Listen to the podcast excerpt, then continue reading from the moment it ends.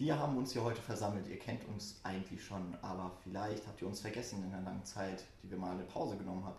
Aber wir sind eigentlich immer noch die gleichen. Zum Beispiel der Paul. Äh, das bin immer noch ich. Und schon wieder der Paul ist er. Und der Daniel. Hallo? Den habt ihr schon länger nicht mehr richtig gehört. Der meinte ja beim letzten Mal, na, für euch geben lasse ich mir keine Zeit. Die Michi allerdings, die ist eigentlich immer dabei gewesen, bis auf ein paar Mal. Ja, bis Ja, auf die, die, die Vorblicke, glaube ich, da war ich komplett gar nicht dabei. Vorblick ist ein schönes Wort. Vorblicke, wie nennt sich das denn bei euch? Vorschau? Vorschau. Vorschau. Achso. Jetzt bring doch nicht das Thema rein, was wir die Zeit vor uns herschieben. Du meinst die Oh, Rückschau, nee. die wir noch planen müssen? so ungefähr. Ja, ich bin auch dabei. Der Der Jan. Jan. Danke. Leider nicht dabei ist heute der Nils. Weil der doof ist. Und in Berlin war. Ist. Ja. Nee, Nein. er ist auf der Reise. Also er- gerade jetzt ist er im Zug. Ja. Das heißt, wir müssen ganz schnell reden, damit er nicht reinplatzt und merkt, dass wir ohne ihn einen Podcast aufnehmen. Genau. Äh, zur Erklärung, das ist jetzt, glaube ich, das zweite Mal, dass wir ähm, komplett versammelt in einem Zimmer sind und ein Mikrofon vor uns stehen haben, was uns gleichzeitig aufnimmt. Und eigentlich ist es voll gelogen, wir sitzen nämlich gerade auf zwei Couches und nicht auf einer. Und keine davon ist rot, wie das Bild suggeriert, das ihr vielleicht auf unserer neuen Webseite seht. Also liebe Wow. Kinder, traut nie den Medien. Und Genau. besonders Das ist unsere nicht uns. Kritik an den Medien. Genau. Genau, das ist Haneke, der macht auch immer was Rotes. Stimmt. Aber der Mechanik ist viel mehr Holzhammer als wir. Ja, ich möchte jetzt auch nicht, dass irgendwer denkt, dass wir hier Haneke nacheifern mit unserem Podcast. Oder dass wir heute über Haneke sprechen wollen. Aber wir wollen Apropos über einen Film. Special Guest, nein. Nein, wir wollen über einen Film. Michael, Michael, komm rein. sag doch was. Uh. Vielleicht erzählt er was über, unsere, über seine Katze, lol. äh, nee, wir wollen eigentlich über einen Film sprechen, der so ein bisschen Haneke auf Droge ist. Naja. Nein. Das Nee. hat gar nichts Ich wollte halt eine coole Überleitung machen. Ja, nee, aber aber wenn es nicht passt, Paul, Mann. Ja, ihr müsst ein bisschen flexibler sein. Nein. Auf jeden Fall wollten wir uns nicht mehr Watchmen nennen, deshalb heißen wir jetzt Cinecouch. Ich weiß nicht, ob wir das gesagt haben, dass wir jetzt komplett neu. Ich wollte es nochmal ver verdeutlichen. Ja, du hast es mir gerade vorweggenommen. Ihr Tut mir- kennt uns vielleicht als die Watchmen, aber das fanden wir zumindest irgendwie ein bisschen, ja, feministisch inkorrekt, wenn wir schon Ja. eine Frau unter uns haben. Ja. Außerdem ist der Film doof. Habe ich sehr, sehr angegriffen gefühlt. Also übelst Ich die ganze. Zeit und so. Aber wir haben uns ja zusammengesetzt und wir sind auf so eine wunderbare Idee gekommen. Wir könnten uns ja unserer Mainzer Herkunft im Moment, unserem Aufenthaltsort nach, den Spundecast zu nennen. Also dazu muss man sagen, wir haben eine sehr, sehr kreative und lange Sitzung gehabt, bei der wir Ja. uns diverse Namen überlegen wollten, um kreativ und fresh und new zu wirken. War erfolgreich. Genau, Es die meiste Zeit waren wir wirklich sinnlos im Weltraum Es ging unterwegs. sozusagen immer weiter in die, die. Abgründe der deutschen Sprache. Aber wir hatten sehr, sehr viel Spaß. Das war grausam. Wir hatten allerdings auch wirklich schlimme Vorschläge wie Casterix und Podelix. Die sind super. Kann ich gar nicht mehr dran Das erinnern. ist von mir. Oh Mann ey, Kann man das, das super das findest? ist ja grausam. Ja. Oder Screeny Pot. Ja, ja, der war auch nicht Mein Favorit, Lukas Podolski, war auch dabei. Das kann man überhaupt nicht gut aussprechen. Lukas Podolski. immer noch Kotze. Ja, Ja. Und selbst die Quasselstruppe hatten keine Chance gegen, wie ich eben gehört habe, diesen artsy-Touch, den wir jetzt haben mit der Cine-Couch. Ja. So ein bisschen. Jetzt müssen wir uns aber auch anpassen. Wir räkeln uns gerade quasi halb bekleidet auf Nein, nein, nein, Couches. nein. Nur Paul regelt sich halb gekleidet auf der Couch. Ihr könnt mich erreichen unter der Nummer. ja, meldet euch. Ja, ähm, dem Paul ist, glaube ich, noch ein bisschen heiß von dem Film, den wir eben gesehen Mhm. haben. Ähm, Paul, wie möchte, weißt du, ich glaube, wir machen das noch, wie wir es bei der Aronofsky-Folge gemacht haben. Also bei beiden Aronofsky-Folgen, wir sagen mal ein Wort oder einen Satz, den wir mit dem Film, den wir eben gesehen haben, verbinden. Und dann sagen wir erst, in welchen Film es geht. Boah. Ja, Ja. ja Ich fange an, übrigens. ich habe keine Ahnung, was er sagen wird. Moment. Brüste. Boah. Darf ich jetzt? Okay, dann, Moment. Ich hatte vorhin irgendwas. Äh, ach ja, äh, Britney Spears, der, der einzige Engel auf Erden. Ja, Paul, nochmal. Äh, ich möchte das Ganze, ich möchte kein Wort sagen, sondern ich möchte das Ganze mit einem schönen Soundeffekt Du kannst auch was hinterlegen. singen. Nee, ich will nicht singen. Ich will das Ganze mit einem sehr schönen Soundeffekt hinterlegen, der mir so ein bisschen in meinem Kopf herumspukt und zwar. Ich habe ein bisschen Angst, wie ich das anhören kann. Ist egal. Aber ich find's wieder, erklären, was es ist? Aber ihr wisst, was es ist, wenn ihr wisst, was es ist. ja, ich, also ich bin wieder mal froh, dass wir jetzt keinen Videopodcast machen, weil so verstörend es sich anhören muss, aber wenn man es sieht. sah noch viel schlimmer aus. ja, also es sieht noch schlimmer aus. Ihr übertreibt jetzt. So, Michi? Äh, ja, ich habe einen äh, Satz, den ich mir während des Films aufgeschrieben habe, der, glaube ich, so ziemlich alles zusammenbringt, wofür der Film steht. Und zwar äh, sagt James Franco irgendwann, Bikinis and big booties, yo, that's what life is all about. Und damit ist auch klar, um welchen Film es geht. Ja, Und zwar ja, Great you Wizard know of what Oz. we are talking about. Great Wizard of Oz. Genau. Wo Nida Kuhn ist bestimmt, oh Gott, unser Licht spinnt gerade. Ja, das passt zum Film. Oh, ja, es passt wirklich gut zum Film. Wow, Ähm. wow, wow. Oha, bekommen wir jetzt schon Probleme mit der GEMA. Nee, Was? es könnte so ziemlich jedes Lied von Skrillex gerade gewesen sein. Aber ihr wollt euch bestimmt fragen, welcher Film das jetzt überhaupt war. Wenn ihr es noch nicht erraten habt, Ja. wir haben uns Spring Breakers angeschaut. Die Frühlingsbrecher. Ja, wie immer, der, äh, der Film, die, äh, Filmtitelübersetzer von uns, der wunderbare Special-Dienst von Paul. Ich fand ja, die Fontäne schon schlimm. Ja, War ich in der Tat froh, dass ich nicht dabei war. Das wusste ich gar nicht mehr. Das hab ich verdrängt. Ja. ja, wahrscheinlich. Nein, wir haben Spring Breakers geguckt und im Vergleich zu allen Podcasts, die wir bisher vorher gemacht haben, haben wir uns mal nicht so viele Gedanken machen können, nicht tagelang und wochenlang über den Film sinniert und uns ganz grandiose Pläne gemacht, die wir dann doch vergessen während der Da lacht der Paul nur drüber. Äh, deswegen, heute haben wir noch sehr, sehr frische Eindrücke zu diesem Film beizutragen und wir versuchen das Ganze trotzdem irgendwie noch zu ordnen. Ja, Ja. nicken wir mal alle Ja, ja. für euch. Gut, äh, Spring Breakers, der Film kam im März in die deutschen Kinos. 2013. Sonst hätte ich ihn nicht im März gesagt. Ja, aber es kann ja sein, dass das jetzt jemand irgendwie im Archiv findet. Ja, stimmt.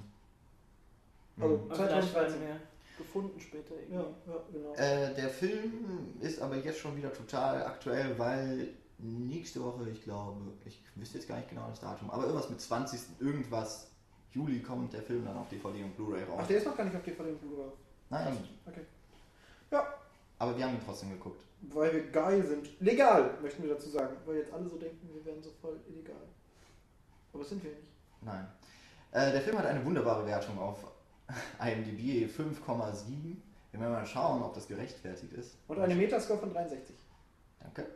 Ähm, der Film ist von Harmony Korine und wir hoffen, wir sprechen ihn damit richtig aus. Ja. Alle anderen, ihr könnt uns ja schreiben, wenn wir ihn falsch aussprechen und uns so schön diese, äh, diese Klammer, die immer den Engl hinter den Englischvokabeln standen, wo dann die Aussprache erklärt Aber wir wurde. wissen ja auch, dass, Lautschrift. Dass neben Darren Aronofsky Harmony Corrine unseren Podcast ja auch regelmäßig hört. Ja, der schreibt uns wahrscheinlich. Also der wird uns dann wahrscheinlich anschreiben. oder, Also, oder er ruft uns an, der Paul hat ja eben fast schon die Nummer verraten. ja. Wenn ich sagen wir dem Michael, er soll Bescheid. Ja, der Michael, der hat, glaube ich, einen guten Draht zu ihm. Er nickt, er nickt.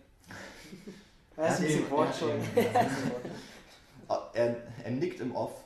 Genau, ja, wir haben halt hier eine Kamera stehen und er will halt eben auch stehen. Und schlägt gerade irgendwelche Tiere, glaube ich. Hast du gerade Kamera gesagt? Ja, Kamera. Ah, okay. Egal. Ja. Äh, Harmony Korine, Korine, jetzt habe ich schon falsch wieder gesagt. Das ist der Regisseur, der sowas Tolles rausgebracht hat wie Tram Trash Humpers. Eine Quelle des seltsam Obskuren, was man so im Alter unternehmen kann, wenn man sich irgendwie in Mülltonnen verliebt. ähm, in Spring Breakers ist es äh, tatsächlich noch geerdeter. Es geht um eine Gruppe von vier jungen College Girls. Boah, wir sind voll hip, wenn wir das so aussprechen. College Girls, College Girls. Ja. Ja. äh, Faith, Candy, Britt und Cotty, die Das hat sich Wobei so ich mir immer noch nicht, wenn man das sich, stellt ich bin mir nicht sicher. Ich glaube, das sind so, so, so diese, diese äh, Bro-Namen, die sich gegeben haben. Ne? Also ich glaube nicht, dass Ja. die Eltern die so genannt ich glaube, Selena Gomez heißt in dem Film wirklich Ja, Faith. glaube ich Echt, das ist Ja. grausam. Welche Eltern nennen ihre Kind Weiß Faith? ich nicht. Ja, Hallo? Amerikanische. Es gibt auch Eltern, die nennen ihr Kind North und mit Nachnamen West. Oh Gott. Finde ich cool. Ähm, die vier, die träumen von nichts anderem als dem blöden Alltag der Schule zu entkommen und Spring Break zu erleben. Das Problem ist nur, dass Spring Break verdammt viel kostet. Und das Geld haben sie nicht. Wissen denn überhaupt alle, was Spring Break ist? Ach, Weil jeder ich, wusste weiß es, es. ich wusste es vorher nicht. Spring Break, das ist die große Fete, die an den Stränden der Westküste Amerikas, vor allem so Kalifornien, ne? So Ja. Da, wo es halt warm ist. Paul, das spricht für dich, dass du das nicht weißt. Danke. Und wo sich halt die jugendlichen Kids oder nicht mehr ganz so jugendlichen, Also alle, die Bock auf Party haben. alle, ah, ein, genau, es ist eine Riesenparty am Strand und in den Hotels am, in der Nähe der Strände. Viel Nutten, Koks und Alkohol, was man halt so braucht. Und Haben wir, Pools. uns, haben wir uns sagen lassen. Ja. Und ähm, genau, die vier machen sich dann einen Plan, wie sie es doch schaffen zum Spring Break. Sie überfallen ein, äh, ja, so ein Fastfood-Restaurant und bekommen tatsächlich, Tankstelle, keine Ja, Ahnung, ist das egal. und, äh, bekommen tatsächlich genug Geld zusammen und können dann Spring Break erleben, was. Und jetzt äh, könnt ihr mir ja vielleicht zustimmen und auch nicht. Ich bin mal gespannt drauf. Das Ganze entwickelt sich dann zu, einem, zu einer Art Klammern, Alp, Klammer zu, Traum in Neonfarben. Ja, ich finde, es fasst das eigentlich äh, ganz gut zusammen. Also, ähm, wenn man die Charaktere vielleicht mal ein bisschen näher beleuchten will, haben wir natürlich erstmal hier äh, Selena Gomez als Faith. Äh, Selena Gomez kennt man ja, denke ich, schon mittlerweile. Und genauso wie Vanessa Ann Hutchins, äh, die Candy spielt. Und äh, die anderen Mädchen sind eben Ashley Benson als Brit und Rachel Corrine als Cody. Rachel Corrine ist ja übrigens die äh, Frau von dem Regisseur Harmony. Das finde ich irgendwie ganz witzig.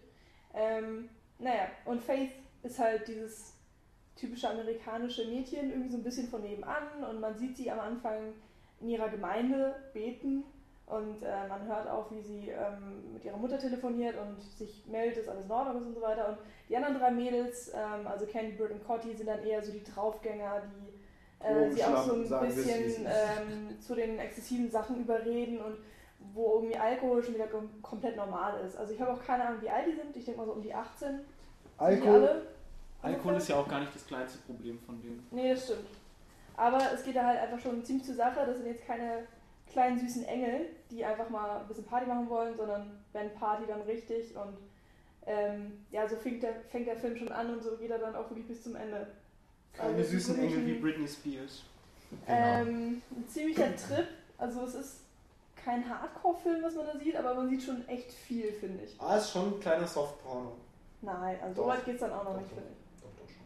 Aber ja, Also er, hat, er ist nicht umsonst ab 18 Ja, erst. Jan hat es ja gerade gesagt, wir hätten eigentlich einen Counter einrichten müssen für Brüste, wie oft sie gesehen werden in diesem Film. Also die erste Szene fängt gleich an mit äh, Skrillex-Musik und man sieht, glaube ich, wieder Massen, Scharen an Brüsten, die da auf dem Bildschirm erscheinen. Ja, aber zum Glück hängen die noch an Frauen dran, deswegen ist es nicht ganz so verstörend. Das stimmt, das stimmt. Ja, aber äh, das ist auch so ein Hauptmotiv. Brüste. Das gehört halt zu Das hast Spring du schön Break. gesagt. Danke. Ich habe irgendwo mal gehört oder gelesen, dass das eben so ein, dass der Film so eine Mischung irgendwie ist aus diesen Girls Gone Wild Videos, die äh, auf diversen Internetseiten kursieren und äh, ja so ein Gangsterfilm eben mit viel Neon und Schwarzlicht Ja, irgendwie klappt das, Einsatz. Ja. Also das ist irgendwie so eine Mischung, die trifft das wohl auch ganz gut. Ja. Paul weiß natürlich nicht, was Girls Gone Wild ist und das ist auch sehr schön, dass er sich nicht auf Oder, diese dunklen Seiten des Internets Äh, Surprise College Girls, finde ich auch sehr süß. Sehr süß. Ähm, einen wichtigen Charakter, den haben wir noch vergessen, aber Michi hatte ja schon den Schauspieler James Franco genannt. Äh, der spielt Alien, das ist ein Rapper und Gangster vor dem Herrn, der ein Bett hat, das bedeckt ist, nicht mit normaler Bettwäsche, sondern mit Geldscheinen gebündelt und darauf dann äh, seine Waffensammlung oder ein, ein kleiner Teil seiner Waffensammlung. Ja, der Rest der Waffensammlung hängt halt über seinem Bett. Also Genau. Einfach an der Wand. Look at my shit, y'all. my shit. You like my shit, y'all? Ja, äh, an dieser Stelle möchte ich sagen, dass ich äh, ja kein großer James Franco-Fan bin, eigentlich. Ich fand ihn auch in Great Wizard of Oz grausam. Aber da fand ich ihn Also jetzt... great and powerful. Ist egal. Siehst du, so gut fand ich den Film. Äh, auf jeden Fall fand ich ihn da echt, echt richtig gut in dem Er Film. hat seinen besten Südstaaten-Akzent. Ist der Hammer. Ausgepackt. Also ist echt krass. Also wenn man den schaut, sollte man ihn sich auch echt auf Englisch anschauen, allein wegen dem äh, Dialekt von James Franco. Das ist krass. Und ich finde seine Haare super cool, seine Dreadlocks und seine Zähne und sein Bling Ring Stuff. Stuff. Stuff. Stuff. Shit. Shit. Gangster, Hopper und so. War geil. Äh, Jan hatte ja vorhin ähm, die Neonfarben schon so ein bisschen angesprochen. Und ich finde, das ist halt äh, wirklich ein besonderes Stilmittel dieses Films. Also es gibt einmal die Musik, die extrem hervorsticht, beziehungsweise äh, der Ton, wie der benutzt ist. Da kann ja einer von euch noch nachher was zu sagen. Aber was äh, sofort auffällt, sind ähm, diese ganzen Farben, die sind nicht unbedingt immer krass. Also es ist nicht so, ähm, dass alles so neon belichtet ist, sondern es ist einfach so, dass man nicht sehr viel dieses äh, Tageslicht hat und, und äh, weißes Licht, sondern an jeder Ecke sind irgendwelche Neonröhren, die entweder lila, blau oder rot gefärbt sind und das äh, überträgt sich dann auch immer auf die Kleidung oder die Haut. Also man hat halt auch keine schwarzen Schatten auf den Gesichtern, sondern es ist irgendwie immer rot, also irgendwie immer gefärbt. Und das sieht ähm, für mich interessant aus und es hebt natürlich auch irgendwie diese Partystimmung so hervor. Ähm, weil ich meine, generell sind irgendwie alle bunt angezogen, alle haben Bikinis an und die sind auch mal in irgendwelchen krassen Farben oder Neonfarben oder was auch immer. Und ähm, egal wo man ist, du hast einfach immer irgendwie eine hervorgehobene, besondere Beleuchtung. Ich meine, selbst im Pool, also der Pool war beleuchtet. Einmal war, glaube ich, hellblau und dann einmal war er dunkel-lila nee, und so. Ich, ich finde aber nicht, dass das die Partystimmung erzeugt, sondern das ist einfach so eine surreale Stimmung. Also ich, ich also am Anfang hat es ja noch was mit Party zu tun, aber so ab der Hälfte ist ja so ein kompletter Umbruch, wo komplett keine Party mehr ist. Und auch da ist viel Beleuchtung. Und da hat es mehr so einen surrealen Drogentouch. Daniel? Also ich finde, das erinnert mich ganz allgemein erstmal an so eine einfach so Videoclip-Ästhetik. So wie man es einfach aus den Musikvideos kennt. Mich hat gerade schon die Farbintensität teilweise angesprochen. Du hast halt noch eine Schnittfrequenz, ja. die dir vorgesetzt wird, dass du auch wirklich einen, einen harten Wechsel während diesen Farbenspielen hast und natürlich dann noch teilweise Skrillex draufgelegt. Oder Britney Spears. teilweise auch das, aber das erinnert mich auf jeden Fall an, an die klassischen Videoclips, so wie wir sie kennen. Ja, aber äh, also deswegen eigentlich das, was Spring Break dann tatsächlich so ist, wie man es äh, auch aus dem Fernsehen schon mal wahrscheinlich gesehen hat. Also das, was tatsächlich am Strand funktioniert, das sind eigentlich genau die Szenen, die ohne diese krassen ja. verfälschten Lichtverhältnisse äh, auskommen. Dieses Spielen bei normalem Tageslicht, also bei strahlend blauem Himmel, das Meer ist mindestens genauso blau. Und äh, da kommen eben die Farben was aber echt immer ist, dass die, dass die Figuren, alle, die in den Filmen vorkommen, die haben sehr expressive Farben irgendwie an. Also ihre Kleidung, die sind nie langweilig, irgendwie weiß oder schwarz. Kleidung, was davon noch übrig ist. Was davon noch übrig bleibt. Es kommt ja noch dazu, ich glaube, du hast keine Szene, wo keine Zeitlupe irgendwie drin vorkommt, gerade am. Strand. Also es wird ja extrem ausgekostet teilweise. Fast so wie bei 300. Ja, oder auch bei den Partyszenen. Die Partyszenen sind äh, meistens so gedreht, äh, wie man sich das so, eine, so vorstellt. Also meistens schnelle Schnitte und es sind so Ellipsen drin. Ja, wobei ich ähm, schneide das auch immer so. ähm, so Ellipsen drin, wo man dann, also man sieht immer nur Ausschnitt, man kann auch gar nicht sagen, wie viel Zeit vergangen ist oder, oder welche Leute da jetzt wo sind, keine Ahnung.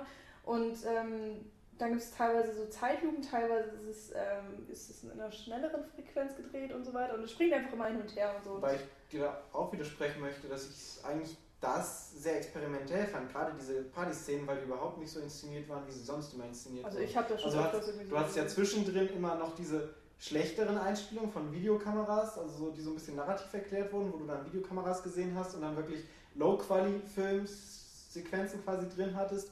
Und dann diese eine Party-Szene, wo dieses so pixelig ja, war, ja, genau. wo diese Drogentrip so ein bisschen dargestellt cool. wurde. Die war ähm, aber auch in Zeitlupe gleichzeitig. Ja, Zeit und dann so ein, so ein Morphing noch mit drin. Dass ja, so ein grobkörniger ja. Effekt war Genau, und halt Morphing mit dem ja. grobkörnigen Effekt.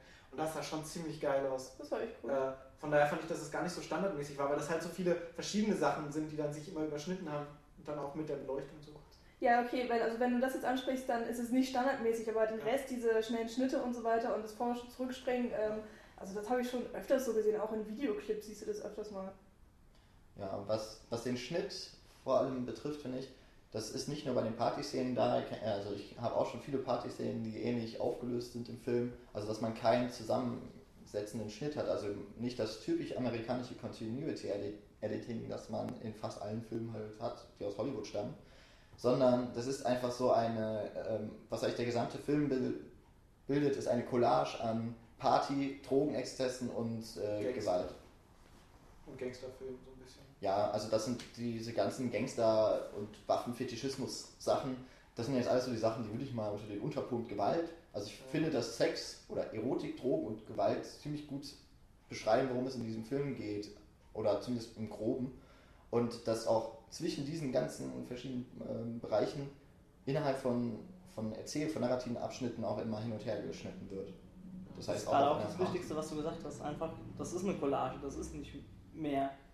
Also, Michi, du hast gerade auch die Zeitebenen angesprochen. Du kannst nicht wirklich ausmachen, wo da eine Zeitebene liegt. Du hast wirklich einfach nur ja, die, diese Vermengung an, an diesen Themen und äh, wir haben ja selbst schon während dem Film gesprochen, dass sich die Dialoge und die Themen teilweise wirklich im Kreis drehen für 25 Minuten. Du hörst wirklich immer wieder dasselbe. Ja, deswegen, ich würde gar nicht sagen, die drehen sich im Kreis, sondern der, äh, der Schnitt ist so angelegt, dass Sachen, die schon passiert sind, die kommen einfach wieder. Ja, die werden, also, die werden wiederholt. Also ähm, eine Szene, die auf ähm, ja, okay, kommt auch noch mal vor, in dieser Überfall auf diesen, auf die Tankstelle, Schrägstrich, Convenience Store wird man das, glaube ich, geil, Sequenz im Nachhinein. Die in, die in verschiedenen Arten eben präsentiert wird. Einmal von außen, äh, das ist, gut, ich, dann beschreibe ich die Szene. Ähm, die Mädels fahren zu dritt, äh, also außer Selena Gomez, wie du das schon beschrieben hattest, Michi, dass das eben diese drei draufgängerischeren Naturen sind, die das durchziehen. Die fahren ähm, bewaffnet mit ähm, Wasserpistolen in diesen. Und einem Hammer. Und einem Hammer, stimmt. Äh, in diesen, ich nenne es jetzt Convenience Store. Und äh, eine ist halt die Fluchtfahrerin. Sie lässt die vorne, äh, lässt ihre beiden, äh, die dann den, das, den Kuh durchziehen, lässt sie raus. Und wir bleiben die ganze Zeit mit der Fluchtfahrerin in dem Auto und sie fährt einmal um diesen Store herum und wir sehen dann durch die Fenster ähm, durch die Schaufenster, was innen drin so halbwegs passiert. In einer echt langen Einstellung, das ist auch super Die war auch wieder in Zeitlupe, deswegen kommt sie noch mal länger vor.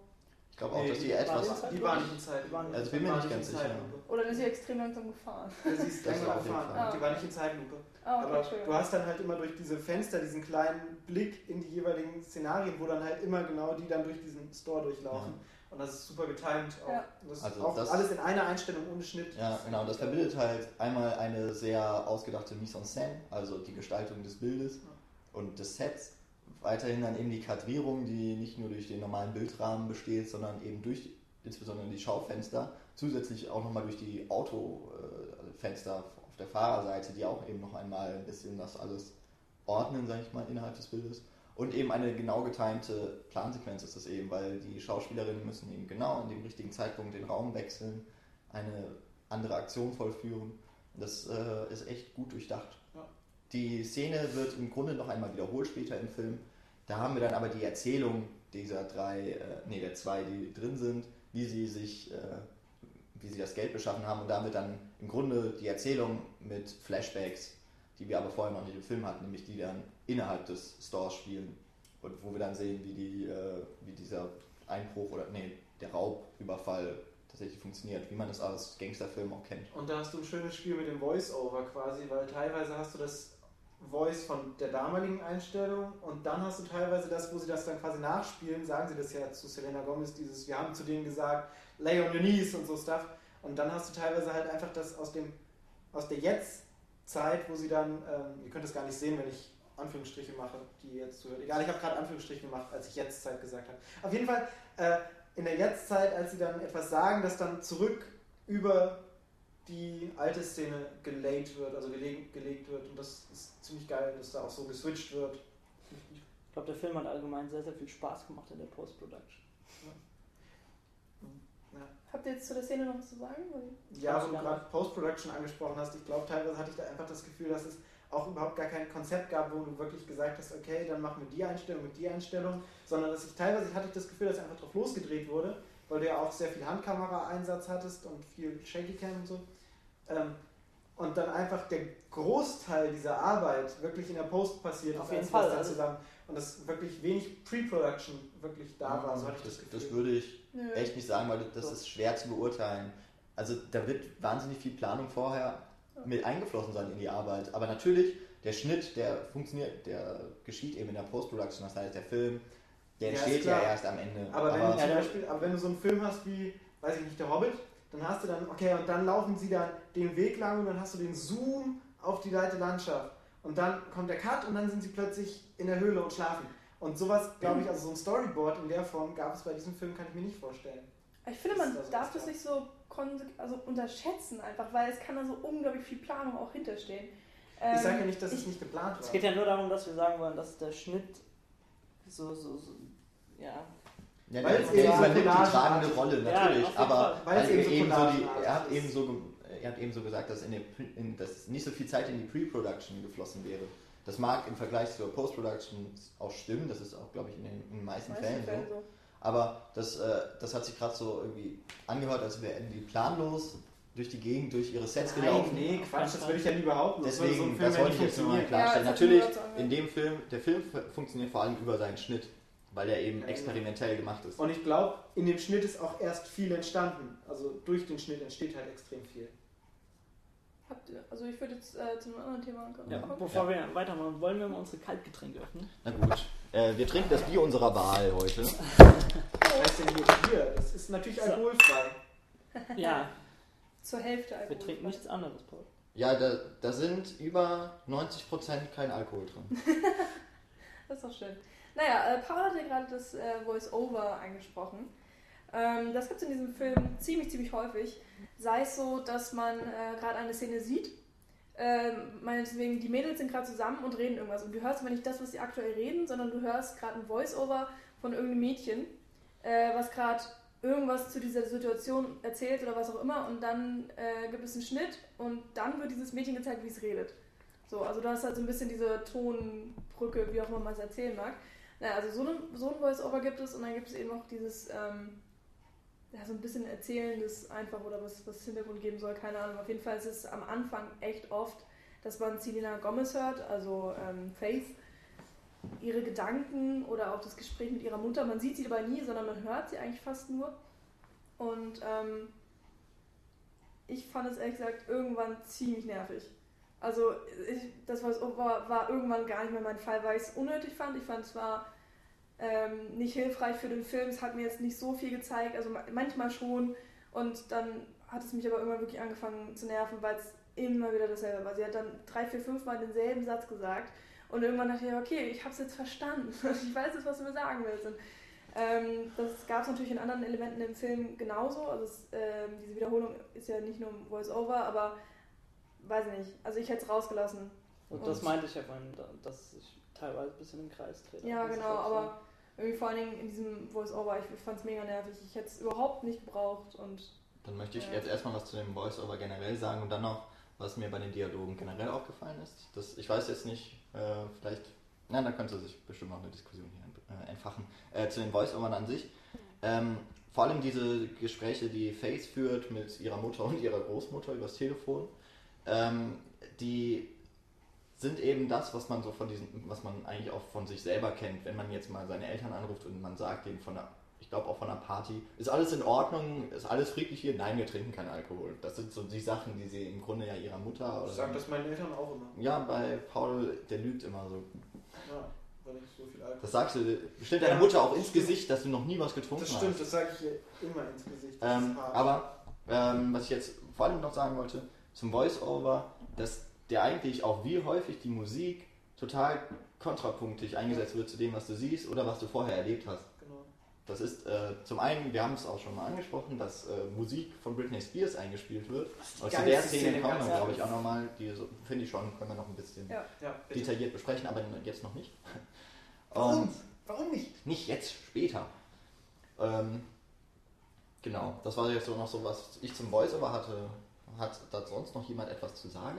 Ja, äh, ich woll- wollte nur kurz sagen, dass du halt da bei dem äh, Kreisdrehen halt auch echt nie weißt, ob das Voice-Over jetzt vor der Szene passiert ist oder nach der Szene passiert ist. Also du siehst ja immer diese Zwischenszenen und du weißt, weil es eben so, einen- so einen repetitiven, so, einen- so einen, wie gesagt, Kreisdrehen-Charakter hat, weißt du halt auch die zeitliche Ebene nie einzuordnen. Und das mit dem Kontrapunktischen fand ich auch sehr, sehr gut und sehr wichtig. Weil das fand ich nämlich gut. Ich fand es nämlich überhaupt nicht nervig wie Michi, sondern ich fand es eher halt durch dieses Kontrapunktische, dass du gesehen hast, wie die sich da abschießen, dass sie, wie sich die Drogen nehmen, wie dann teilweise schon Waffen zu sehen sind und so. Und dann sagen sie ihren Eltern, ja, ist alles super hier und voll schön und äh, ist die beste Zeit meines Lebens und ich habe mich gefunden und so, was dann später auch nochmal aufgegriffen wird und nochmal verstärkt wird quasi am Ende. Äh, ich weiß nicht, ob wir da jetzt genau drauf eingehen wollen, aber ich glaube nicht, will dazu noch was sagen. Ja, ich, ich meine, ich kann nicht dazu stimmen, weil ähm, dieses Kontrapunktische schon irgendwie Sinn hat und so weiter. Ich fand es auch am Anfang nicht nervig, aber irgendwann, als sich alles komplett wiederholt hat, fand ich es einfach unnötig. Vor allen Dingen reicht es, wenn man einmal sagt, ich bin wirklich hier Und man muss es ja nicht 50.000 Mal sagen. Also das war für mich dann einfach zu viel. Ja, aber es ist ja auch ein, äh, es hast du ja auch öfter mal in Büchern oder in Gedichten, dass wenn etwas wiederholt wird, quasi verstärkt wird und so war das wahrscheinlich da auch gedacht. Ja, aber ich muss es ja nicht gut finden. Ja, ja bestimmt. Aber was ich jetzt dazu sagen, das betrifft ja im Grunde das Drehbuch und vor allem eben den, die, also Harmony Corrine hat ja auch das Drehbuch geschrieben, damit wohl auch die Dialoge, ähm, dass diese Wiederholungen, die wir schon öfter hatten, also diesen Kreisdrehen meinetwegen der, der Nachricht, die übermittelt wird, das kommt immer dann, wenn auch auf der Bildebene es total subjektiv wird. Das heißt, es ist fast, für mich war das dann fast so, als wäre das der Gedankenstrang des Protagonisten, der möglicher oder der Figur, die möglicherweise dann auch tatsächlich äh, geäußert wurde in der Diegese, also dass es in einem Gespräch passiert ist. Teilweise konnte man das aber auch nicht so richtig nachvollziehen, ob das jetzt wann und wo das gesagt wurde. Und ähm, deswegen, das fand ich dann auch gut, vor allem äh, auch James Franco bekommt so eine Szene, wo er Angst hat und es immer wieder gesagt wird, er hat Angst. Er hat Angst und die anderen sagen auch zu ihm, du bist, hast halt total... Ja, oder scary. Genau, du hast halt, bei dir steht es halt in der Hose wirklich... You are a scaredy baby oder so? Nee. Scaredy... Scaredy Pants. Scaredy, Pants, genau, ja. Scaredy Pants. Und ja. das fand ich halt, in, ich fand das da halt eben total super, dass das immer wieder und immer wieder gesagt wurde, weil das so zu seinen Gedanken Mhm. So könnte ich mir das vorstellen, funktionieren die Gedanken in dieser ja. Szene, weil der kann, auf, der kann sich auf nichts anderes mehr konzentrieren als die Angst, die er davor hat, sich zu beweisen in dieser Szene. Die, aber das möchte ich jetzt gar nicht so genau Ich dachte aber trotzdem die ganze Zeit, äh, jedes Mal, dass, also ich habe vollkommen verstanden, warum das so eingesetzt wurde.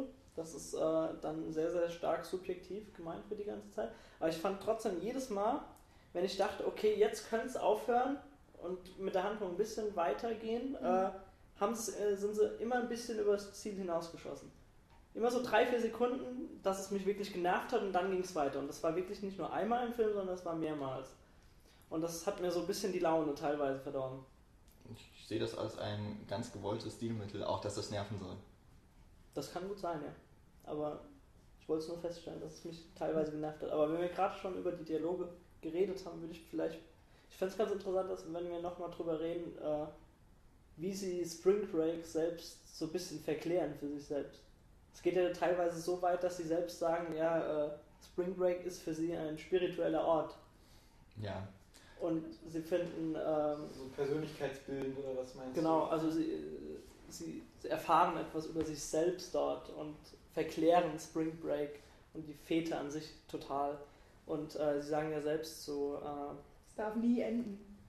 Genau, ja. äh, Spring Break Forever beispielsweise und äh, finden, was äh, James Franco macht, total inspirierend, obwohl er da auf seinem Klavier rumklimpert und dann mit Britney Spears kommt. Ja. Ich weiß gar nicht, wie weit wollen wir denn spoilern? Gar nicht. Gar nicht? Das muss man auch nicht. Aber die Szene mit, mit dem Klavier kann man Nee, nee, aber sonst hätte ich jetzt noch eine Szene erwähnt, aber. Nee. Nö. Nee. Oder wollen wir am Ende nochmal so einen kleinen Spoiler-Part? Aber, aber es gibt da was, was, mich, was ich an dem Film echt gut fand, was mich am Ende nochmal so ein bisschen so also du fandest das Ende gut? Ich fand das Ende ja, ziemlich gut. Das reicht okay. auch, wenn du ja. das sagst, dass also, es konsequent äh, zu Ende getragen wird. Ja, dass es A konsequent zu Ende getragen wird und dass äh, auch diese, diese Tat, die dann geschieht, auch überhaupt völlig irrelevant ist für die Protagonistin in dem Fall. Dass sie dann halt, also es zeigt ja nochmal, was Daniel gerade gesagt hat, dass man diese Persönlichkeitsbildung und dieses Selbsterfahren dieses Durchziehen, was man selbst irgendwie gestartet hat, dass das überall steht und eben auch unabhängig und die Inspirierung und James Franco vor allem die inspirierende Persönlichkeit ist in dem Fall. Aber ähm, ist euch mal aufgefallen, welche großen Unterschiede bestehen denn jetzt zwischen Spring Break und ihrem echten Leben? Ist euch das mal aufgefallen? Ja, kaum.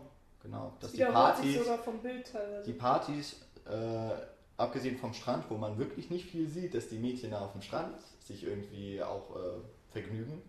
Die meisten Partyszenen finden dann eben doch wieder in den Kabus statt, die dann wieder mit Neonlicht besprenkelt werden, die Wände. Und da hauen sie sich eben die Drogen rein, die sie auch auf den anderen Partys. Obwohl ich sagen muss, die erste Party, die gezeigt wird, äh, wo sie noch zu Hause sind, da hatte man schon vor, ganz am Anfang eine Collage von Spring Break und ich habe gedacht, das ist so langweilig.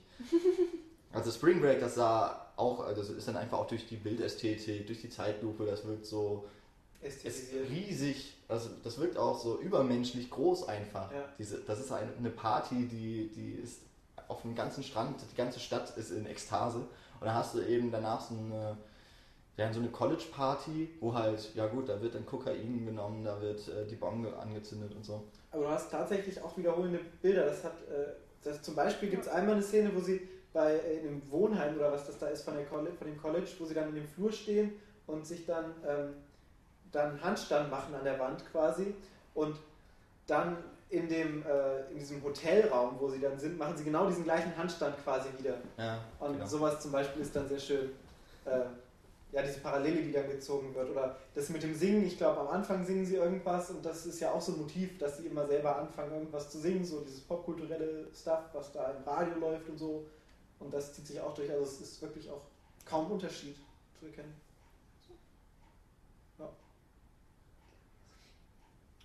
Wir können auch schweigen. Ja, das ist okay. ähm, Genießen wir die Ich weiß nicht, wollen wir noch, will noch jemand was zu diesem Thema Spring Break an sich, wie Ja, Spring Break äh, dargestellt wird? Was wichtig ist, wir sagen jetzt, reden die ganze Zeit von Spring Break, aber das ist ja eigentlich fast schon nebensächlich. Also diese Party-Szenen sind ja nach der ersten Hälfte des Films komplett abgefrühstückt und dann hört es auf mit Party. Dann geht es ja erst richtig los. Ja, das ist ja das Thema des Und- Films, dass eigentlich dieser, dieser Urlaub-Trip, dieser Spring Break-Trip, dass der komplett aus den Fugen Ja, gerät. und das war- und dass äh, die Mädchen natürlich was kriegen, was sie sich nicht erhofft hatten und, äh, Und nicht nur die Mädchen, sondern halt auch die geht. Kinozuschauer. Und deshalb ist der, glaube ich, auch teilweise wegen der Bewertung und so, so krass gefloppt, weil Spring Breakers und so, wenn man die Bilder sieht, denkt man halt erstmal, oh, geiler Partyfilm.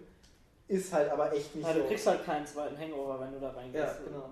Und äh, ich das glaube, wissen teilweise die Leute, die Harmony Corrine kennen Ja. oder äh, ein, zwei Werke von Aber Leute, kennen, die dann aber- irgendwie aber- denken, oh geil, ein Film mit Klar, Vanessa Hutchins, Selena Gomez, Party, Alkohol, Drogen, Bikinis, Brüste und so, das ist voll geil, lass reingehen. Und dann bekommst du halt einen komplett anderen Film, als du es eigentlich erwartet.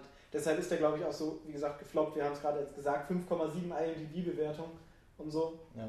Ich glaub, das Äh, wobei man jetzt in Deutschland lief der Film ja auch, ich glaube, eine Woche lang in Multiplex-Kinos, weil wahrscheinlich haben sich auch die Kinoverleiher gedacht, mein Gott, James Franco, der ist ja dauernd im Kino, äh, Selena Gomez, Vanessa Hutchins, die kennen die Kids aus den Disney-Filmen, Ja, das, und es ist ein Film über Party. ja. Ja, und ähm, der ist halt nach einer Woche aus den Kinos verschwunden, weil das sich nach der ersten Vorstellung wahrscheinlich keiner mehr angeguckt hat. ja. Weil die Vermarktung vielleicht auch ein bisschen kacke. Ja, die Vermarktung lief eben genau in diese Richtung, aber der Coraline spielt ja genau mit, Ja. diesen, mit diesen Bildern, erst nicht mit Hakuna Matata.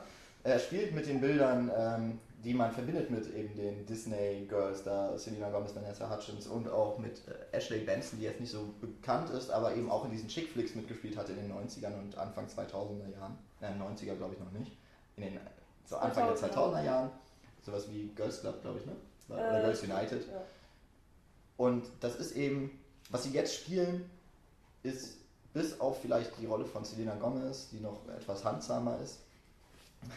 Handyalarm! Handys sind Ich hab's nicht, wenigstens auf laut. Handys sind nicht im Flugmodus, das macht jetzt auch nichts mehr. Ja, ist egal. Ähm, dass eben damit gespielt wird, genauso wie mit der Popkultur gespielt wird. Und deswegen würde ich jetzt gerne nochmal auf die angesprochene Szene mit äh, einem Klavier an einem Pool mit drei, ich glaube, da sind nur noch drei Mädchen übrig. Super gut. Und James Franco ähm, übt, ja, darüber Also, können wir jetzt noch Für reden. mich ist es gleichzeitig die beste und die schlimmste Szene des Films. Ich kann, also ich kann gar nicht so die beste Szene, für mich ist der Film halt wirklich so aus einem Guss, muss ich sagen. Äh, deswegen fällt es mir schwer, so eine ganz, aber es ist eine beispielhafte Szene, wie der Film funktioniert. Aber, aber ich habe schon, also als wir auf der Couch saßen, haben Daniel und ich, glaube ich, die Szene am meisten so direkt abgefeiert. Äh, wie heißt jetzt nochmal das Lied bitte? Ich habe schon wieder vergessen, von Britney Spears. Every time. Every Okay. time? Also Every Time, ich eine, auf jeden Fall ist, okay, Every Time, also eine Ballade von Genau, die Britney James Spears. Franco auf dem Klavier klimpert. Genau, äh, er soll etwas Inspirierendes spielen für die Mädchen und er sagt dann eben, das ist vom einzigen Engel, der noch auf Erden ist. Falls es Oder- überhaupt mal jemand einen gab, irgendwie sowas. Ja. Das Und- Ding ist ja, dass er es nicht nur spielt, sondern Genau. er fängt dann ja auch selbst an zu singen. Und ähm, ich glaube, es ist wirklich gewollt, es ist nicht schön gesungen. Es ist wirklich. Ähm, also, er ist ja lustigerweise Rapper und ähm, äh, ganz am Anfang gibt es eine Szene, wo er rappt und das hört sich auch schon echt nicht geil an, Nee, finde das ich. ist, Und äh, beim Singen ist es dann natürlich genauso, die Mädchen steigen dann irgendwann mit ein. Die können ja singen, wie wir schon aus Ja, High School, genau. High School Das ist dann nicht mehr ganz so schrecklich und ähm, das Kuriose ist einfach, dass sie da stehen mit ihren Waffen, mit ihren pinken Mützen, wo irgendwelche so drauf gut. gedruckt sind. Im Hintergrund ist gerade ein Sonnenuntergang am Meer. Du hast diesen riesigen weißen Flügel und da sitzt ein Typ dran, mit äh, geflochtenen Zöpfen und äh, diesen Dingern. Nee, diese. Ja, da hat äh, er diese vergoldeten, also es sind keine Goldzähne, Wie heißt das denn? Ja, er hat Grills. so. Grills, Ja. genau, ja, mit Ja. diesen Grills Diese und. Zahnspange halt. Oh, es ist so. so Und den ganzen Tattoos. Aber ich muss ja. Ja. sagen, dass es mich zu dem Zeitpunkt hat mich die Szene auch etwas genervt. Es fing dann damit Es fang- an. Genau, es fing damit an, als in Zeitlupe dann die äh, Szene gezeigt wurde, dass die, äh, keine Ahnung, die, die Bande, äh, die genau. zu diesem anderen gehörte eben, der mit ihm verfeindet ist, bedroht wurde und Dass sie irgendwo dann- in so ein Haus einbrechen und genau, Hops genommen wurde quasi. Dann wird, dann wird gezeigt, wie sie verschiedene Überfälle. Genau. Und zwar Leute mit Waffen bedrohen, Genau. fesseln und so. Und dann Während kommt wir eben genau auf der Tonebene Spears. Britney Spears Genau. war. Das ist Und so das gut. ist, deswegen, das ist für mich so exemplarisch für diesen Film, weil dort die gesamte Musikvideoclip-Ästhetik, Genau, genau. die wird komplett übernommen und im Grunde könntest du das Video Ja, als, als, Musik, als Musikclip für äh, Everytime, ja. Everytime. ich kann mir den Namen echt nicht gut merken, von Everytime benutzen und äh, Britney Spears würde damit rauf und runter bei MTV wieder laufen, weil das einfach genau alles übernimmt, Es aber wird ja auch eben nicht abgeschnitten, das Lied wird ja komplett durchgespielt. Ja, ja, aber und auf der Bildebene passieren aber eben die Sachen, da werden Leute gefesselt, geknebelt, verprügelt, da werden, äh, wird eben alles ausgeraubt und äh, mit Und da Waffen wird bedroht. Der Sound auch komplett runtergedreht, also du hörst halt echt nur das Lied von Britney Spears und du hörst keine Nebengeräusche, also du hörst weder die Schläge, du hörst weder Schreie von Leuten, du hörst halt nur das Lied. Und das ist halt das auch dieses Musikvideo ästhetische. Äh, kurz nochmal zum Ton generell. Das fand ich nämlich auch extrem interessant, was so den Stil des Films angeht, dass äh, manche Sachen tontechnisch extrem hervorgehoben wurden, ähm, die dann auch sehr, sehr laut waren. Also einmal waren sie sehr laut und, und prägnant und weil es auch teilweise nur sehr kurze Töne waren. Äh, auf der anderen Seite äh, war auch nicht viel Ton drumherum. Das heißt, du hattest dann diesen einzelnen Ton. Zum Beispiel gibt es unglaublich oft ähm, dieses äh, Gun Cocking, Ja. äh, wie heißt das? Laden. Also das Laden Das einer Laden Das, was ich quasi vorher gesehen bei, bei Was, er, was ersten- Paul versucht hat zu imitieren. Genau. Ja, Das war eigentlich das Laden Stimme. von der Pistole, was ich. Genau, also das gibt es extrem oft und ähm, Musik ist meistens auch sehr hervorgehoben. Und ich fand es teilweise auch schon zu laut. Also ich meine, äh, hier zu Hause kann man es ja regeln. Das Aber im auch an Kino- unseren Boxen. Im Kino muss man dann ähm, sozusagen äh, damit leben, wie der Ton ist. Aber ich fand es interessant, dass es halt wirklich so extrem gemacht wurde. Vor Dingen, Ich fand es sogar umso interessanter, dass es, glaube ich, weiß nicht wie, wie lang genau, aber ich glaube anderthalb Stunden oder so hat es gedauert, bis wirklich mal eine Waffe abgefeuert wurde. Ja. Also wir haben wirklich mindestens mal eine Stunde einfach dieses Laden der Ja. Pistole gehört. Und ich glaube, zu Beginn hatten wir in, in jedem Bild eine Motivik von irgendeiner Pistole, die Ja. geladen wird. Ja. Sei es irgendwie die Wasserspritzpistole, die sie Genau. sich die ganze Zeit in den Mund gehalten hat und sich nass Ja. Oder hat. mit den Fingern. Oder, oder während sie in diesem Seminar saßen und sich einfach die, die Finger an die, an die Schläfe hielten und äh, abgedrückt haben. Also diese, diese Motivik hat sich durch den ganzen Film gezogen, bis, bis dann wirklich diese Gewaltspirale irgendwann losbricht. Und da wird von Anfang an ja schon ein kleines Bild aufgebaut durch diese Spannung, dass du halt, das wird ja auch nicht nur einfach nur, du hast ja einfach nicht nur dieses äh, Laden der Pistole, sondern es halt dann auch immer noch so nach, so verheißungsvoll, so tsch, na, aber nicht immer. tsch. doch fast Am immer. Anfang glaube ich schon, Genau. aber das hört dann irgendwann auch auf. Und Das, sind dann, dann, das ist dann ja auch, wenn dann das Laden der Waffe kommt, ist meistens, das wird oft mit einem Schnitt dann auch auf der visuellen Ebene, Ja. dass so ein Abschnitt Aber du hast- zu Ende geht. du hast dann halt auch immer dieses ungute Gefühl dann dabei, das, das deutet so auf diesen großen, das große Böse am Ende quasi so ein bisschen hin. Ja. Wobei natürlich äh, sich schon ein bisschen dieses Motiv der, generell der Waffen verändert. Am Anfang ist es meistens dann die im Grunde der, der vorgespielt, ja, nicht nur Spielzeug, sondern auch das, der vorgespielte Suizid. Mhm. Die richten die Waffen ja nicht gegen andere, sondern gegen sich. Und am Ende wird aber, werden sie aber selber zu den Aggressoren, ohne irgendeinen Grund wirklich zu haben, ohne eine richtige Motivation zu verfolgen oder ein Ziel zu haben.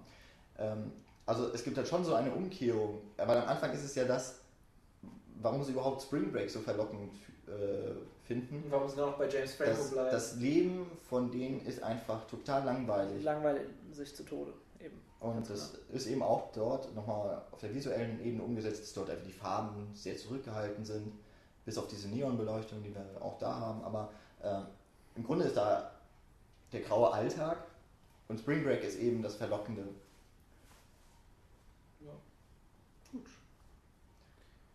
Fazit dann noch von jedem? Was oder? jetzt schon?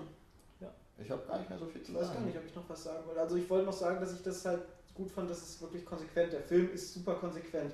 Mit dem, was er anfängt, das führt er auch konsequent zu Ende. Und ich weiß nicht, mit Selena Gomez Wollen wir das sagen? Sollen wir das nicht sagen? Nee, nee. Nee, aber ich glaube, ihr fandet allesamt irgendwie Selena Gomez gar nicht so toll, ne? Nee, die war Ja, nervig. etwas Ah, ich fand ihren Charakter nicht so geil, weil sie halt diese anständige Nervige Der war. hat halt aber auch kaum ich, was find, zu ich fand aber nicht, dass sie schlecht geschauspielert hat. Ich, ich mag nicht Ja, Selena sie konnte Gomez ja nicht sondern ich mochte ihren Charakter einfach nicht. Die Frage für mich stellt sich, ob dieser Film ein groß anderer Film gewesen wäre, wenn Selena Gomez nicht drin gewesen wäre.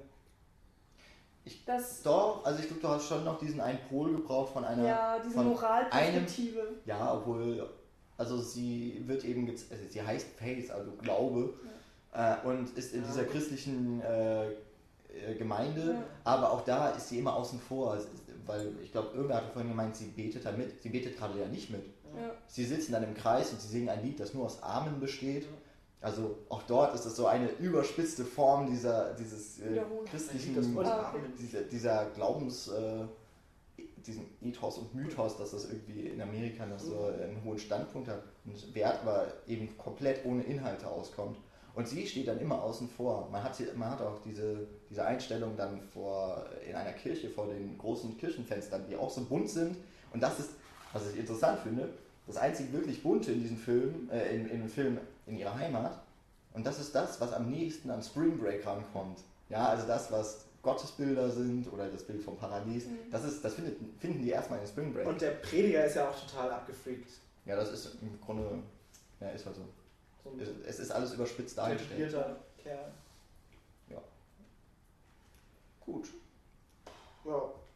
Die Szene, ich wollte noch diese eine Szene, wo James Franco an der einen Pistole nuckelt. Die fand ich auch super krass. Also, wo du gerade noch mit diesen Pistolen und mit dieser ganzen Spielästhetik und so, wo, wo dann kurz so ein bisschen auf der Gratwanderung war zwischen Gewalt und wo du dann selbst nicht weißt, ist das jetzt Spiel, ist das Gewalt, was ist da jetzt? Das war so diese Das Szene. ist der Umschlagpunkt. Genau, wo es einfach umgeklickt hat. Auch bei den äh, beiden Mädels, die da mit den Waffen rumspielen. Und wenn du jetzt nicht nur von der Szene redest, sondern vom ganzen Film, wie hat er dir gefallen?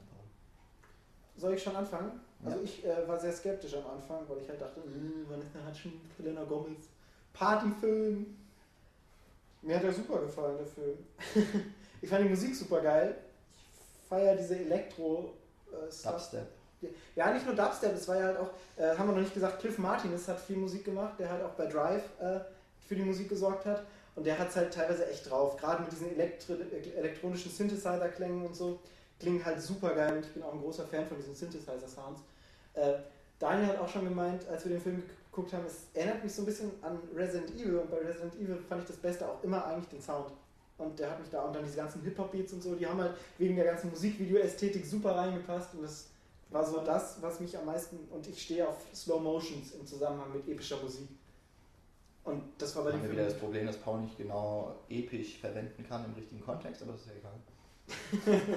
Und äh, ich mag diese collagenartige Sache, ich mag dieses Musikclip-Video. Ich, ich meine, deshalb stehe ich auch super auf Crank, weil das auch so eine ähnliche Schnittfrequenz hat und so. Und ich fand ihn gut. Ja, ich muss aufhören zu reden, es tut mir leid. Also ich war sehr positiv überrascht von dem Film und ich finde ihn sehr gut. Schön. Machen wir eigentlich mit Wertung oder einfach Einfach so. Ich lasse mich, ich lass mich gleich überraschen, wenn ich bei Letterboxd gucke. Und Ja. was wir gegeben haben? Ich weiß auch. Unsere Letterbox-Account, die ihr nämlich auch findet auf unserer Seite. Oder ein bisschen eigen Noch nicht, oder schon? Doch, Mein schon. Also Jans Letterbox schon, wenn wir dann uns auch mal eintragen, was in dem Zeitpunkt, zu dem dieser Podcast draußen sein sollte, der Fall sein sollte, findet ihr die da auch. Genau, also ähm, wie hat er mir gefallen, ja. Also ich fand die, die Bilderflut, die uns da entgegengeworfen wurde, extrem interessant. Auch wirklich interessant präsentiert in der Weise, wie Nico Ryan das macht. Äh, ich habe vorhin schon angesprochen, wie gesagt, dass mich das Ganze ein wenig genervt hat, dass es mir ein wenig auf den Senkel gegangen, gegangen ist, dass es etwas zu arg ausgereizt hat in einigen Momenten. Das hat mir der, den Genuss teilweise etwas verdorben. Aber nach wie vor ist es ein äh, guter Film und ich war auch teilweise überrascht, weil, äh, wie Paul schon sagte, also bei Vanessa Ann Hutchins und äh, wer ist die gute Selena Gomez, genau. Ich finde, also klar, so blöd es klingt, äh, ein Argument, was für die beiden spricht, die haben popkulturell eine extreme Zugkraft einfach. Ja. Gerade bei, bei, bei Selena der, Gomez. äh, ja, bei den Teenies Achso, ja. natürlich. Bei diesem Und, äh, Highschool Musical Ganz genau. Und das ist eben, wie du sagst, genau die Zielgruppe des Filmes. Auch wenn, wenn, wenn sie vielleicht reingehen und dann rauskommen, was ist das denn für ein Film? Wir wollten Hangover 4 oder 5 damit sehen. Aber das spricht einfach für die beiden und äh, das ist bei mir jetzt auch nicht so ins Gewicht gefallen. Mir hat der Film gut gefallen und ja. Michi. Ja. ähm, Michi waren zu viele Brüste. Da, also ganz ehrlich, lass mal diese ganze Geschlechtersache mal komplett raus, weil ich Brüste auch mag. Und ähm, überhaupt kein, also ich finde es überhaupt nicht schlimm, dass da jetzt die ganze Zeit äh, diese Party-Szenen gezeigt wurden und so weiter. Äh, ist alles ganz nett, aber es war einfach überhaupt nicht mein Film. Also äh, von, die Schauspieler waren ja alle okay, da kann man jetzt nicht so viel sagen. Ja, du hast sagen. ja nach einer Viertelstunde schon gestöhnt teilweise. Ja, aber Michi saß ähm, neben mir. ich muss halt einfach sagen, dass äh, die Charaktere waren nicht meins. Die Dialoge haben mich tierisch abgefuckt. Die haben mich so unglaublich genervt und äh, diese ganzen, ähm, wie sagt man das, ähm, äh, Stereotypen, die da drin halt auftauchen und mag es Kritik sein, hin oder her, ist ja egal. Kann ja jeder sehen, wie er se sehen will. Ähm, ich fand es weder lustig noch unterhaltsam, keine Ahnung. Die Musik fand ich teilweise auch mega nervig, weil es einfach nicht meine Musik ist. Ähm, und generell die Geschichte fand ich halt einfach nicht so geil. Also es ist nicht mein Film, ich fand den stilistisch, stilistisch wirklich sehr interessant. Ich habe ja auch eigentlich sehr viele positive Sachen erzählt. Aber wenn ich es runterbreche, ähm, werde ich mir diesen Film, glaube ich, nicht nochmal angucken. Und ich wundere mich auch wirklich, dass James Franco da mitgemacht hat. Aber super gut. Diese total bescheuerte und anti sympathische Rolle gespielt also hat. Mir hat die Rolle gut gefallen. Ja, also ich fand es wirklich das, das, das erste Mal, dass James Franco mich überzeugt hat in diesem Film. Ich sage nicht, dass er schlecht geschauspielert hat, ich sage nur, dass ich die Rolle, also den, den Charakter von ihm fand ich einfach total schrecklich. in diesem Film überzeugt dass er, dass er mich das überhaupt in einem toll. Film überzeugt hat, James Franco. Also es ist einfach überhaupt nicht mein Film, ja, leider. Also hatte aber sehr viele äh, nette Seiten und es ist wirklich ein Film, der ähm, was sehr Eigenes hat. Also es ist schwer, ihn mit anderen Filmen zu vergleichen und ähm, er sticht wirklich in vielen Parts ähm, heraus. Nein, ich mache jetzt keinen Witz mit herausstechen, glaube ich. Nein, mache ich nicht. Okay. Ähm, aber ich möchte an dem Punkt anknüpfen, wo du gesagt hast, äh, die Musik ist überhaupt nicht dein Fall. Könnte ich genauso unterstreichen und ich fand die Musik in dem Film einfach so geil. Und äh, wir haben uns dann eben noch den Soundtrack angemacht, zumindest bis Michi es nicht mehr ausgehalten hat. Nach einer Stunde, also wirklich. ja, dann war er auch einmal ungefähr durch. Ja. Ähm, also Dubstep und so, diesen ganzen Elektro-Kram, das kann ich mir eigentlich gar nicht anhören, hat aber wie auch schon vorher zum Beispiel bei ähm, Drive bei mir super eingeschlagen im Verbund mit dem, was der Film zeigt, weil einfach sich die auditive Ebene und die visuelle Ebene so genial ergänzen und das funktioniert jetzt in Spring Breakers fast genauso, vielleicht besser, aber ich möchte die Filme so jetzt gar nicht vergleichen, auch wenn da vielleicht auf der visuellen Ebene auch ein paar Sachen ähnlich sind. Vielmehr hat mich der Film eigentlich an Only God Forgives erinnert den wir noch nicht gesehen die, haben. Schön, dass du den Durch das Bild. Aber ähm, ich habe mir viel versprochen von Spring Breakers und eigentlich wollte ich den auch im Kino schauen. Der lief hier aber nicht im O-Ton, deswegen habe ich es gelassen. Und habe dann viel Gutes auch gehört, trotz dieser, also wirklich beschämenden IMDb-Wertung. Niederschmetternd quasi. Ähm, ich habe, ich weiß nicht, möglicherweise ist es bisher mein Film des Jahres. Aber, oh Gott. Ja, stimmt, der kam 2013 raus, ne? Ja, also ich meine auch generell jetzt äh, auch nach deutschen Releases äh, und ja, ja. da da bei mir ja doch schon ein bisschen Konkurrenz mittlerweile, ich habe ja doch ein paar Filme gesehen. Und es könnte einer sein, der auf meiner Liste weit oben stehen Wir werden bestimmt wieder ein Jahresrückschau-Ding machen. Genau. So, und ähm, weil ich es am Anfang ein bisschen angedeutet habe, der Film sei ja jetzt wieder so aktuell. Ich muss mich berichtigen, er kommt nicht irgendwas mit 20. Juli, er kommt am 30. August Was? auf DVD und Blu-ray raus. Ach, das trotzdem noch. Und, äh, ich dachte jetzt, Daniel steht auf und geht. Nein, das tue ich mir nicht an. Ähm, also am 30. August vormerken, vielleicht bei Amazon bestellen. Ja. Machen wir noch, vielleicht sollten wir noch so ein Konto bei Amazon ein. Ja, wenn ihr das dann über, das, über den Link bestellt, dann genau. bekommen wir Geld und das wollt ihr alle. Ja, damit wir besser werden. Äh, den Soundtrack bekommt man jetzt schon, sehe ich gerade. Das äh, hat mir Michi gerade ganz dezent mit dem Mauszeiger auf ihrem Notebook äh, gezeigt. Ich möchte jetzt nicht mehr ganz so viel sagen, was ihr zu unserem Wechsel jetzt erfahren müsstet von, äh, von Watchmen zur Cinecouch. Das lest ihr auf unserer Website www.cinecouch.net. Ihr dürft uns weiter, so ihr dürft uns überhaupt mal Kommentare hinterlassen. Das ist jetzt auf jeden Fall auch möglich auf unserer Seite. Ähm, ihr dürft uns bei iTunes neu abonnieren, weil wir jetzt einen neuen, äh, neuen Service, nein, wir hosten jetzt unsere Podcasts selber und deswegen haben wir auch einen neuen Feed und so. Das ist alles ein bisschen kompliziert eigentlich und interessiert nicht alle. Aber Aber der Jan hat das bitte- gut gemacht. An dieser Stelle möchte ich ein Lob für Jan aussprechen, der eigentlich die größte Arbeit mit der neuen Seite und mit dem neuen Host und so gemacht hat. Das macht er gut. Und ähm, wir hoffen, dass wir jetzt damit auch glücklich werden. Wir hoffen aber vor allem, dass ihr glücklich werdet und das könntet ihr uns auch sagen. Zudem geloben wir, dass wir kürzere Podcasts herstellen. Ich hoffe, das haben wir eingehalten. Ja, so ein bisschen könnte das So tatsächlich sein. ein wenig. Und- es geht in die richtige Richtung, Genau. sagen wir mal so. Und ähm, ja, also wir hoffen, wir, äh, ihr bleibt uns treu, auch wenn wir jetzt anders heißen und ein bisschen anderen, das werdet ihr noch merken, ein bisschen an, auch versuchen, was zu ändern zu vorher. Natürlich nur zu verbessern. Ja, wir machen jetzt nur noch Artsy-Filme. Wir machen jetzt nur Deswegen noch haben wir Arts, jetzt Stuff. Ein- Mit Spring Break hat Spring angefangen. Break Ich finde, Also es ist auf jeden. Fall kein Blockbuster, Nee, der hätte Fall. sein können, auf dem Titel nach. Das fand ich, ist einer der äh, interessantesten Filme aus Amerika. auch Und der wieder aus Überraschungsfilm. Mm, Für ja. mich war keine Überraschung, weil ich große Erwartungen darin hatte. Okay, ich hatte keinen. Und ja, deswegen wünsche ich, ja, ich wünsche euch jetzt noch eine schöne Woche. Ja, vielleicht hören wir uns dann wieder, wenn wir uns dran halten. Und ihr alle geht jetzt auf irgendein Musikportal eurer Wahl und hört euch Britney Spears Everytime an. Das mache ich jetzt gleich auch. Dann fliegt Dann Paul gehen wir sowas von aus der raus. Er hat beim Film mitgesungen. Ich habe es nicht gesagt, aber jetzt muss es raus. Er hat wirklich mitgesungen. Und es war nicht gut. Ja, ich habe mich für James Franco angepasst. Gut, bevor wir jetzt hier äh, noch die Folge weiter Oder bevor er aussteigen, nochmal anfangen. bevor er anfängt zu singen, wenn er es jetzt anmacht und wir noch mit der GEMA mehr. Probleme bekommen als schon deine Dubstep-Imitation vorhin. Das Wow, wird man wow, sowieso wow. nicht erkennen, dann kriegen wir keine Probleme. Ja, Oh stimmt. ja, möchtest du uns damit jetzt noch so ausfaden? Ja. Ja, Oh my god! ich wünsche euch eine schöne Woche. Tschüss. Tschüss. Ciao. Ciao. Oh.